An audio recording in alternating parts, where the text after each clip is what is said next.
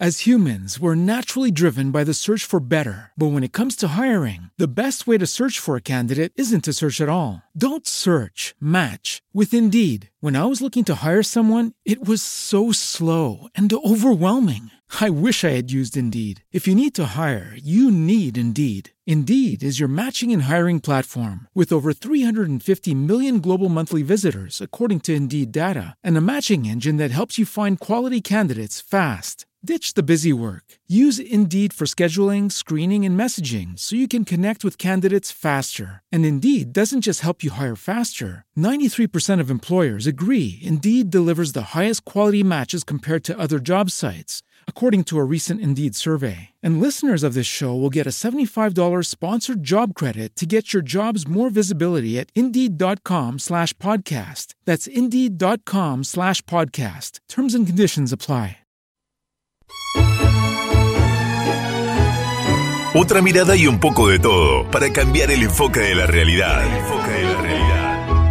Mario Frugoni y Julio Pugliese analizan toda la actualidad desde la filosofía, el lenguaje y la cultura. Una mirada diferente sobre nuestra actualidad nacional. Todas las mañanas de lunes a viernes, sumate con otra mirada por Radio Tren Tope. Radio Tren Tope.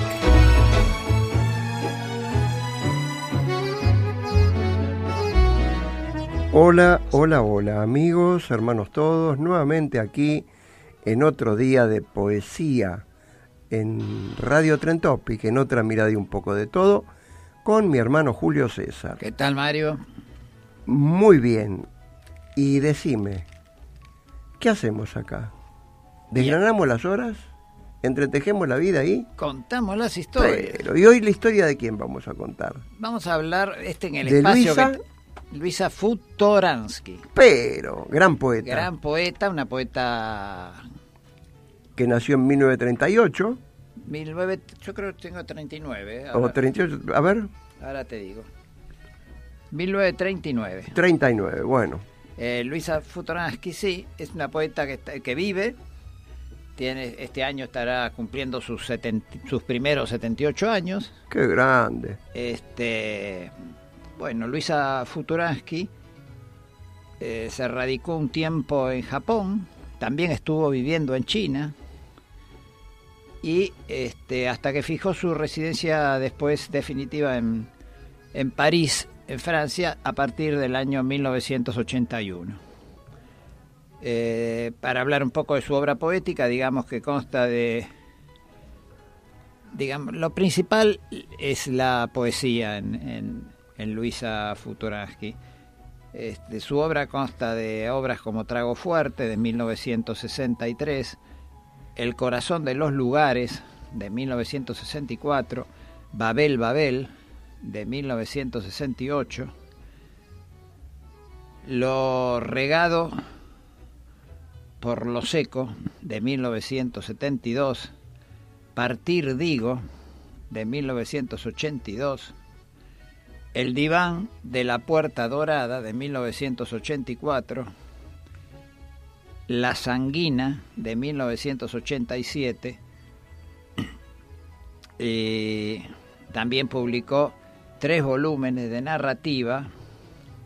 Los volúmenes de narrativa son, uno es, se llaman, son cuentos chinos, de 1982, de Pe a Pa, de 1986, y Urracas, de 1991. ¿Sabés que fue abogada? Sí. Mira, no, no, la verdad no lo sabía. Bueno, se graduó de abogada. Y Mira. al mismo tiempo tomó clase de poesía anglosajona, ¿sabe con quién? Con Jorge Luis. Con Jorge Luis Borges. Con sí. Jorge Luis Borges, en la Facultad de Filosofía y Letras. sí. Así también hizo un ensayo, Pelos, en 1990, y muchos de los textos mencionados han merecido la traducción al idioma francés. Bueno, acá el- lo de Luisa, yo lo estoy sacando también de este librito que me, me ayuda tanto, que es el de Jorge von der Brieder, que es Conversaciones con la Poesía Argentina. Hay una entrevista que le hace justamente él, Jorge von der Brieder, que tuvo lugar en París en diciembre del año 1992. Esta entrevista, de la que vamos a leer algunos pedacitos, fue parcialmente publicada en el diario de poesía número 32 de diciembre de 1994. Así que el que quiera tenerla completa, está el libro, obviamente el libro este Conversaciones con la Poesía Argentina, de que el compilador es Jorge Font de Brider. Este, y si no, también se puede conseguir en diario, dijimos, diario de poesía número 32 de diciembre de 1930, 1900, perdón, 94. Te leo una. A ver, y yo después le leo otra. Bueno, la que le voy a leer yo se llama Foto de frente. A ver, mire qué bien. Dice la foto. La foto vulgariza la muerte. Con el tiempo las tragedias amarillean y pierden patetismo. Como certificados de autenticidad permanece el dentado de sus bordes. Implacables, las fotos se apolillan, borran personajes, confunden fecha y procedencia. Confunden fecha y procedencia con el polvillo abandonado en la contienda. Se rellenan pavos reales, tesis, agujeros en las suelas y colman sollozos en la voz. Los inviernos que nos restan son duros de mirar y de guardar. ¿Qué tal? Eh, fuerte, ¿eh? ¿Me deja leer una? Sí, te, te, digo una cosa. Nada sí. Vos sabés que eh, eh, se carteaba mucho con Hellman. Y se, se mandaban los, los, poemas que escribían y ese tipo de cosas. Con oh. Hellman y con otros poetas de la generación después, cuando leamos algunas partes del reportaje, con Alberto Spulver, por ejemplo, y con, también este con quien más se comunicaba muy a menudo. Bueno, es una apasionada también de la poesía de Alejandra Pizarnik. Y ah, bueno, le escucho la que usted tiene. Eh, se llama Escenografías. Para encerrar el tiempo y la vida, fotografío pedacitos de mundo, de cielo, de gente. Como a todo coleccionista me falta una pieza, un brote, una rama, todo el castaño, tu cólera y el meneo gélido del viento sobre las gaviotas sin olvidarme los carámbanos. En suma, adoro las lunas exageradas, los soles ya menos, y enseguecer no sirve. Mi lote fue escribir sin trama, indispensable punto de partida y de llegada el texto. Seguir, seguir el tren, al que trepé en movimiento, en el vagón de cola. Aprendí salvo respirar, nada, acaso nadie, es indispensable. En el jergón de todo quedan brisnas. Hace tiempo que no recuerdo lo que sueño. ¿Y vos? ¿Qué tal, eh? Muy bien. Existencialista, ¿no? Muy existencialista. Te, leo otra. Y este, este, este, la triste. A ver, dale. Menguante, las estaciones reptan, tienen la boca llena, del polvo de la derrota. A merced de todo viento se desvanecen. ¿Qué se hizo de mi voltaico corazón? Bueno, habla de la derrota. Habla de la derrota. Eh, como, como buena amiga de Hellman, ¿no? del fracaso, de la derrota. Bueno. Eh, te leo algunas partes para, para ilustrar un poquito. Eh, son partes tomadas de la entrevista esta que citamos que le hizo Jorge von der Rieder este, en diciembre del 92. Por ejemplo, mira algunos conceptos, dice, lo único que me representa es mi obra, así que poco importa dónde me pongan o dónde me quiera poner yo. Y otra cosa que contesta dice, eh, no quiero ser, no quiero ser pretenciosa tener un par de poemas bien escritos en poesía ya es bastante. Es verdad. Mira qué bien, ¿eh? Es verdad. Qué, humildad, eh, ¿no? Qué humildad. Es verdad, es claro verdad. que es verdad. Y mira lo que dice, cita a Eliot, tremendo poeta. Este dice Luisa Futuransky, citándolo a Eliot, dice, Eliot dice que no es tan difícil ser poeta antes de los 25 años. El asunto es después. y sí. Y, otra parte. Y párrafos, porque con estos párrafos uno a veces se va haciendo una idea de la persona, ¿no? Mira lo que dice. Yo sigo releyendo a Juan Gelman, a Alberto Spudberg, a Alejandra Pizarnik. Mi lista es más larga, pero ya te dije que no tengo memoria para los nombres. Después habla de, por ejemplo, habla de poesía, de la literatura y la ética. Mira qué interesante lo que dice. ¿eh? Pero no nos olvidemos que toda esa generación mamó el primer existencialismo. Claro. Que es el de Sartre. Que a este autor, la semana que viene, te prometo, o la otra, vamos a empezar a tratarlo. Porque acá te traje un regalito. ¿eh? Ah, bueno, muchas Así gracias. Así que. Este, Mira lo que dice de, de Pum, eh, tremendo poeta y es uno de los poetas preferidos también de, de Hellman. Pero a Pum se lo acusa de haber sido este es Pum de haber claro, de haber sido fascista se lo acusa hay alguna como a Céline en Francia bueno entonces tremendo escritor Céline no también viaje al fondo de al fin de la noche es eso es tremendo. Es, una de las cosas más desgarradoras que leí en mi vida. Bueno. Eh, ¿Más que la desesperación de Espronceda? Puede ser, sí, eh, distinto, más, eh, un poco más actual, porque mezcla el Bueno, sí. Es un existencialismo que, que va de cabeza al abismo, es una cosa tremenda. Bueno, pero volviendo a lo que dice a, a Luisa Futuransky, Mira lo que dice de la obra de, de ¿cómo se llama? De Ezra Pound. Cuando le, le preguntan, le están preguntando cómo, cómo, qué opiniones, ¿no? Cuando relee, qué relee en general, etcétera. Y dice, Dice, no siempre, hay cosas que yo leía con mucho placer y que releídas ahora me gustan menos. A esto le sumo un nuevo problema, por ejemplo, ¿hasta dónde puedo separar y decir? ¿Hasta dónde puedo separar y decir, este es el pum que me gusta y este otro el pum fascista? A veces entonces me abstengo de las relecturas. Entonces mira lo que le preguntan, ¿estás diciendo ¿Estás pidiéndole a la literatura una dimensión ética? Le pregunta el entrevistador van der Brida. Exactamente, le dice ella. Pero que va más allá de los textos mismos, le pregunta el entrevistador. Y ella contesta, no, no. Las dos cosas tienen que ir juntas.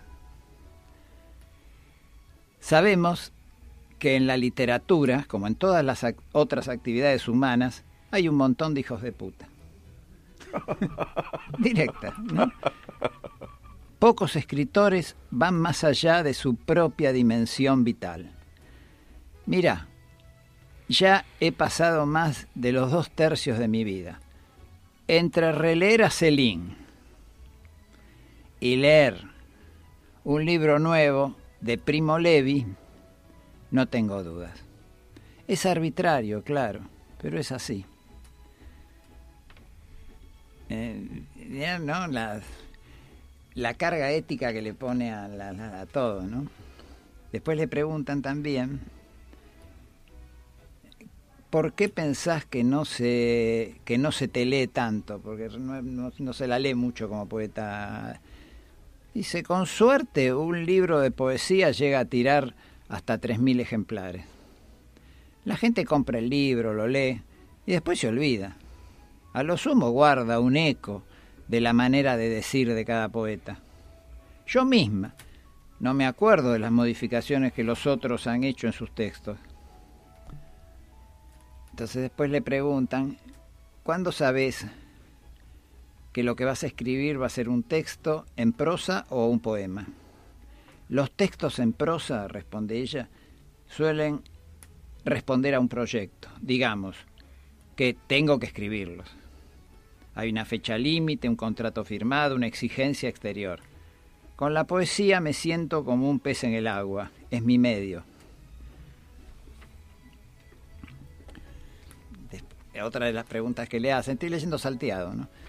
Es en, la, en función de qué crees que como As humans, we're naturally driven by the search for better. But when it comes to hiring, the best way to search for a candidate isn't to search at all. Don't search, match with Indeed. When I was looking to hire someone, it was so slow and overwhelming. I wish I had used Indeed. If you need to hire, you need Indeed. Indeed is your matching and hiring platform with over 350 million global monthly visitors, according to Indeed data, and a matching engine that helps you find quality candidates fast. Ditch the busy work. Use Indeed for scheduling, screening, and messaging so you can connect with candidates faster. And Indeed doesn't just help you hire faster. 93% of employers agree Indeed delivers the highest quality matches compared to other job sites, according to a recent Indeed survey. And listeners of this show will get a $75 sponsored job credit to get your jobs more visibility at Indeed.com slash podcast. That's Indeed.com slash podcast. Terms and conditions apply. Poeta tenés mayor eco en la Argentina. Es que las palabras me vienen de ahí.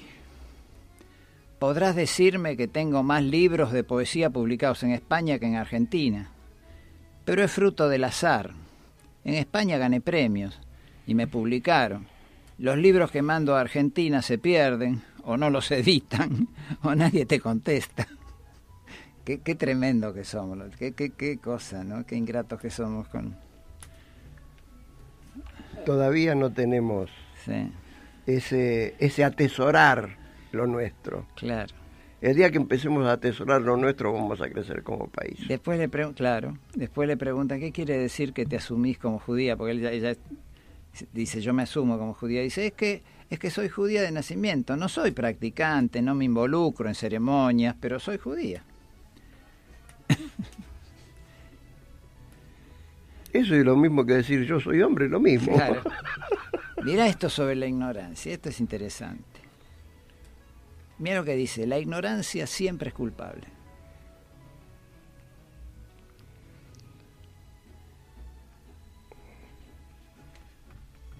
Dice, si extraña los contactos con la, con la gente acá en Buenos Aires. Dice, lo extraño porque lo conocí, porque era muy rico pero nosotros, los de entonces, no somos los mismos tampoco. No sé si valdría la pena. Con Alberto Spumber nos mandamos poemas, cuando nos encontramos nos los leemos. Con Juan Gelman me pasa lo mismo.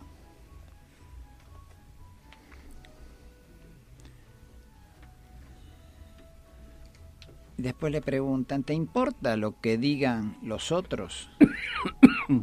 Oh, siempre, siempre y nada. Me importa porque todos queremos ser amados, pero al mismo tiempo sé por experiencia propia que uno también puede sobrevivir sin amor. Mi estrategia de supervivencia consiste en oscilar entre que me importa mucho y que no me importa nada, lo que digan los otros. Algo, totalmente irracional. No anda con chiquitas. ¿eh? No.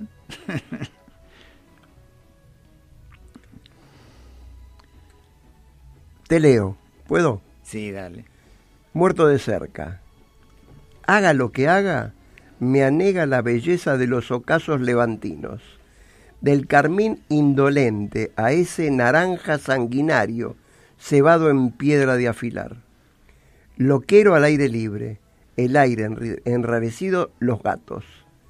Son aquí casi tan salvajes como la gente, aquí donde todos lamemos heridas, manoteamos zarpazos, donde por el solo hecho de deambular, la historia nos convierte en muertos de cerca, en el abandono de la desvergüenza que clama la tierra. Las plantas aguerridas, quién sabe pero las delicadas nunca tuvieron intención de reencarnar. ¡Qué Muy- metáfora! Qué bárbaro. ¡Qué metáfora! Muy profunda.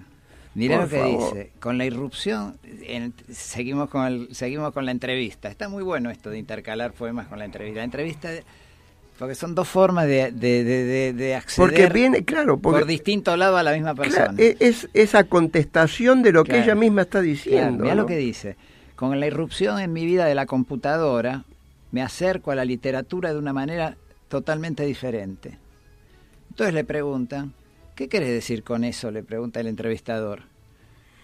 Que ya no podría volver a teclear. No te olvides que yo soy de la época del carbónico. Claro, yo, yo también. Vos sabés que yo tengo mi- mis hijas. ¿Te acordás de la vieja Olivetti? Mis hijas Y antes la Underwood. Mi- mis hijas se dormían, pues yo después de cenar buscaba la máquina, Y ponía taca, los taca, carbónicos, taca, y taca, taca, taca, y taca, con el ruido hice el taca taca y se dormían con ese ruido de fondo cuando eran chicas. Bueno, este y a veces ni no pon- cuando ponías un carbónico al revés, no, No. me digas, porque tenía que tirar todo. Puteabas en colores. Después le preguntan, este, ¿en qué modifica la manera de escribir la computadora? Nada, tampoco dice tanto, pero pierdo menos tiempo, tiene razón. Y después le preguntan, este, ¿para qué sirve la escritura, la, la poesía? Nunca pude saberlo, dice. No sé por qué escribo, ni por qué elegí de tan joven escribir, ni me imagino que es una me imagino, dice, que es una manera de protestar.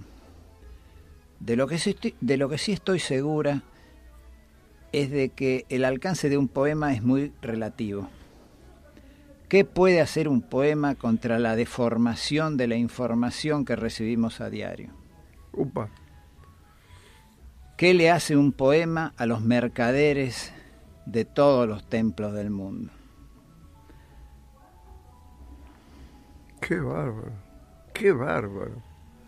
Entonces le pregunta, dijiste que no tenés mucha idea, pero ¿para qué escribís? Sería muy simple contestarte que porque no puedo hacer otra cosa. Es más, yo no puedo hacer otra cosa, lo cual es muy cierto. A los 14 años yo le decía a quien quisiera oírme que, que quería ser escritora. Como entonces hasta ahora, no sé qué quiere decir eso. Sí sé que no puedo hacer trampas. No puedo contar ningún cuento chino. Espesa, ¿eh? Mira, eh, Excelente. hay algo que me quedó picando Sí, y quería eh, darle un análisis mío, una interpretación mía. sí, Eh, hablando de poesía y ética, ¿no? sí. Yo creo, creo, creo Sí. que toda poesía es ética, toda poesía es ética. ¿Por qué? Porque dice lo que no se dice.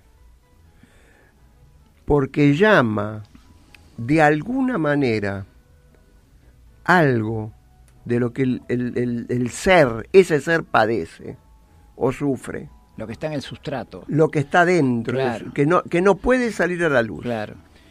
¿Y por qué es ética? Porque cada palabra nombra algo y tiene que nombrar eso y solamente eso. Esto ya lo viene hablando Platón en el Cratilo, que lo trae a colación este, de mm, Jorge Luis Borges e- en el Golem, Claro. lo que es la palabra y lo que nombra la palabra. Y por eso eh, eh, la desesperación de Hellman cuando dice que es el, eh, eh, es el fracaso. Y, y todo lo que fuimos hablando, Claro. eh, eh, largan la palabra y se dan cuenta que no llegaron a expresar lo que tienen adentro. Claro. Y, y cada palabra se está jugando con el otro. Seguro. O sea que toda poesía es ética, para mí. No, no, para mí. Terminamos, mira, vamos a terminar con, una, con un poema, nada mejor que con un poema de, A ver. de Luisa. A ver. Se llama Cría Cuervos. Vos sabés que Luisa se llamaba mi mamá. Ah, mira. María Luisa se llamaba. Y le encantaba la, la las María. Mi vieja se llamaba María Esther. la hermana María Nélida y la otra hermana María Nilda. María Nilda. Las tres Marías eran. La tres María. Este, ella me, me inculcó también la poesía. Claro, te leo Cría Bien, Cuervos. Por favor. En mi bar, en mi barrio de ahora, a nadie extraña que las margaritas se conviertan en amapolas escarlatas o que las palomas se transformen en cuervos. Lo que más molesta es que me sigan por las calles graznando, que es un contento, mientras que, que a mi paso despiertan melodías ingratas en los pianos para que me cambie de vereda que de, de que doler duele perdón para que me cambie de para que me cambie de vereda de vez en cuando me tiran picotazos que como doler duelen con la edad los tejidos olvidan defenderse y cicatrizo mucho menos. Qué bárbaro, qué bárbaro. Este, bueno, Por favor. No, Bueno, hemos llegado. al fin de, de este espacio para la poesía y nos vamos a ir con un tema. Elegí un tema que es de, de ese músico excelente nuestro que es Fito Páez, pero lo cantado por el, este excelente este cantante brasilero que es este Caetano Veloso. Oh, dulce voz. Se llama Un vestido y un amor. Bien. Y nos vamos En esos ya. acordes nos despedimos. Amigos, hermanos todos, gracias por habernos acompañado, a, a Julio y a mí en este nuevo programa de Otra Mirada de un poco de todo. Los invitamos a otros y desde acá les mandamos un abrazo fraterno a la ronda. Saludos. Gracias. juntabas margaritas del mantel. Ya sé que te traté bastante mal. No sé si eras un ángel o simplemente te vi.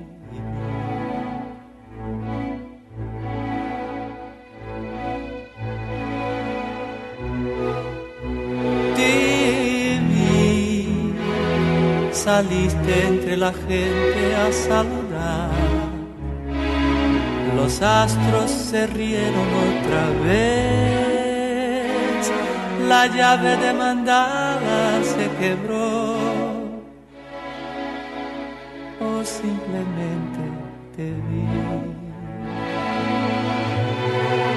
Todo lo que diga está de más. Las luces siempre encienden en el alma y cuando me pierdo en la ciudad, vos ya sabes comprender. Es solo un rato no más, tendría que llorar salir a matar. Te vi, te vi, te vi. Yo no buscaba a nadie y te vi.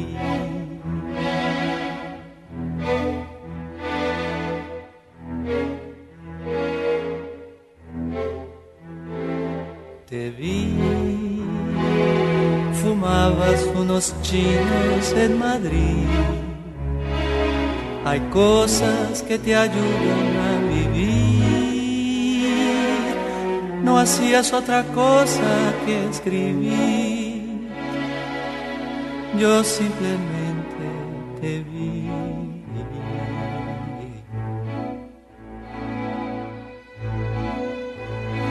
Me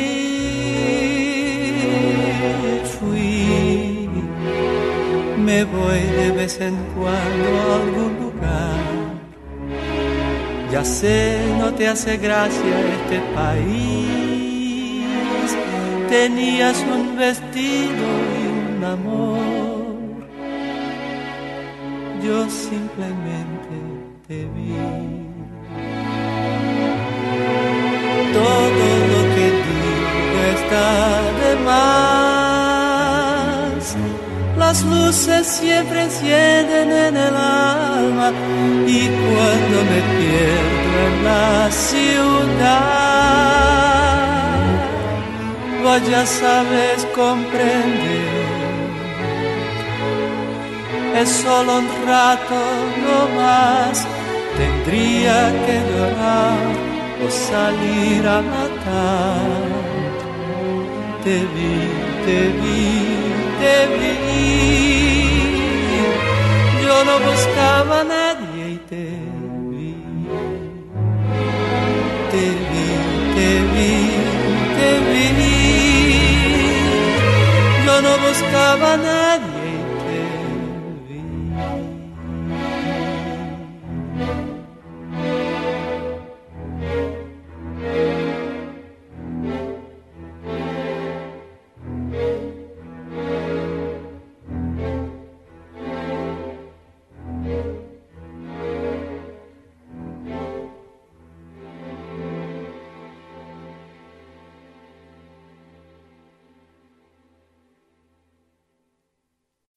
As humans, we're naturally driven by the search for better. But when it comes to hiring, the best way to search for a candidate isn't to search at all. Don't search, match with Indeed. When I was looking to hire someone, it was so slow and overwhelming. I wish I had used Indeed. If you need to hire, you need Indeed. Indeed is your matching and hiring platform with over 350 million global monthly visitors, according to Indeed data, and a matching engine that helps you find quality candidates fast. Ditch the busy work. Use Indeed for scheduling, screening, and messaging so you can connect with candidates faster. And Indeed doesn't just help you hire faster. 93% of employers agree Indeed delivers the highest quality matches compared to other job sites, according to a recent Indeed survey. And listeners of this show will get a $75 sponsored job credit to get your jobs more visibility at Indeed.com slash podcast. That's Indeed.com slash podcast. Terms and conditions apply.